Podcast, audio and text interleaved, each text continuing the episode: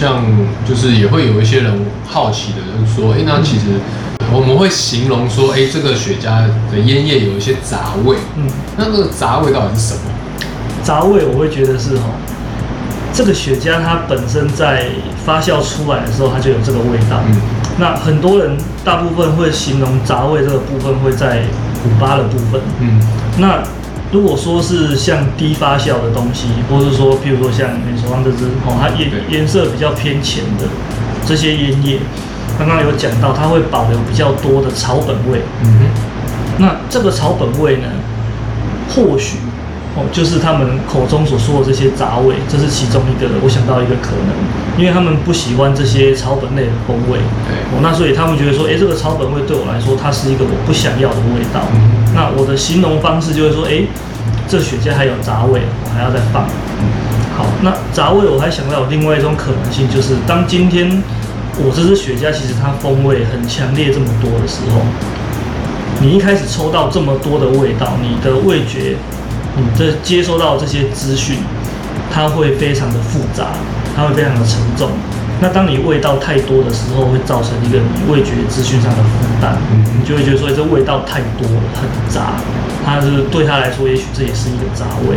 哦，嗯对，因为我自己在抽，我是抽不到这个杂味的部分。嗯我就是抽，哎、现在这个雪茄它现在表现就是有什么什么什么味道，嗯它的目前的表现上是这样子。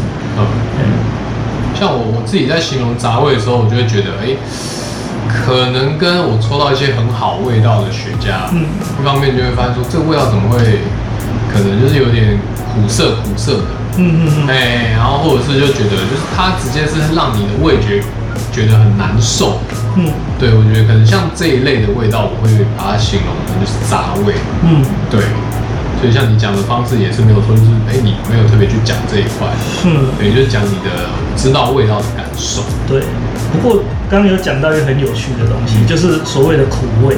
对，苦味这个东西，我觉得在雪茄上它是不应该要有的一个表现。嗯哦，你的雪茄抽起来会觉得你的舌后根嗯会苦苦的，对，舌后根会苦苦的，通常都是你这支雪茄你的存放的存放的温度太高，那会造成说你的你长期存放太高，你的你我在过鼻的时候，你会发现说你这个烟在喉咙这个部分，对它会觉得会让你的喉咙干燥不舒服，然后甚至会引发苦味。对，哦，那当然苦味也还有另外一个原因，就是说，如果今天你雪茄存放的环境，你的湿度太高，嗯，哦，你整支雪茄它整个很难去燃烧的时候，也很容易引发这种苦味。所以苦味对我来讲，它是不应该在雪茄上表现出来的东西。对，OK。那像就是呃，有人有讲到就是说什么是阿莫尼亚味啊，或是发酵味，那这个解释算要怎么讲？哦，这个发酵味，它对我来讲，它就是你烟叶发酵的时候，它会呈现出的一个果酸味。对，那这个果酸味，其实这个发酵味，有人会讲说是阿莫尼亚味，可是我抽起来，我会觉得像是皮蛋味。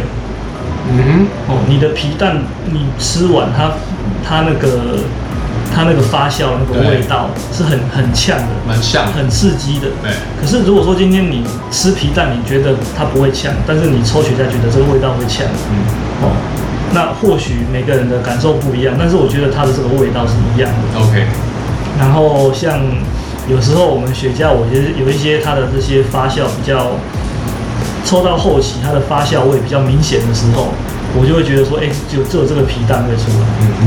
讲皮蛋味是比较 low，一点，但是皮蛋味，对啊，对。就是很直接，就是大家也比较好去做一个联想，嗯嗯嗯，对，但是讲的比较好听一点，就是我一直讲这是蓝气死的味道，有没有哦，瞬间觉得哇，好高级哦。对好？像不太一样，对对对，臭到爆那个蓝气对对，对 对，就是那个臭车味。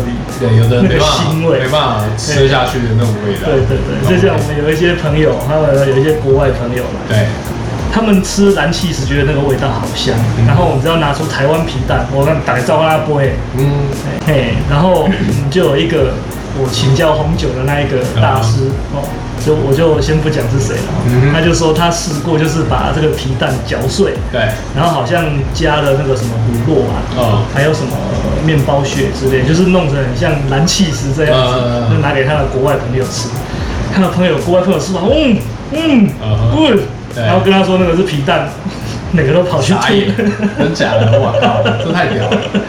这个真的很好玩。对，其实味道其实是可以调的。对对对它其实是就是这个发酵味的这个味道，嗯它就是正常它会表现的一个味道，这样。那对我来说是这样。对。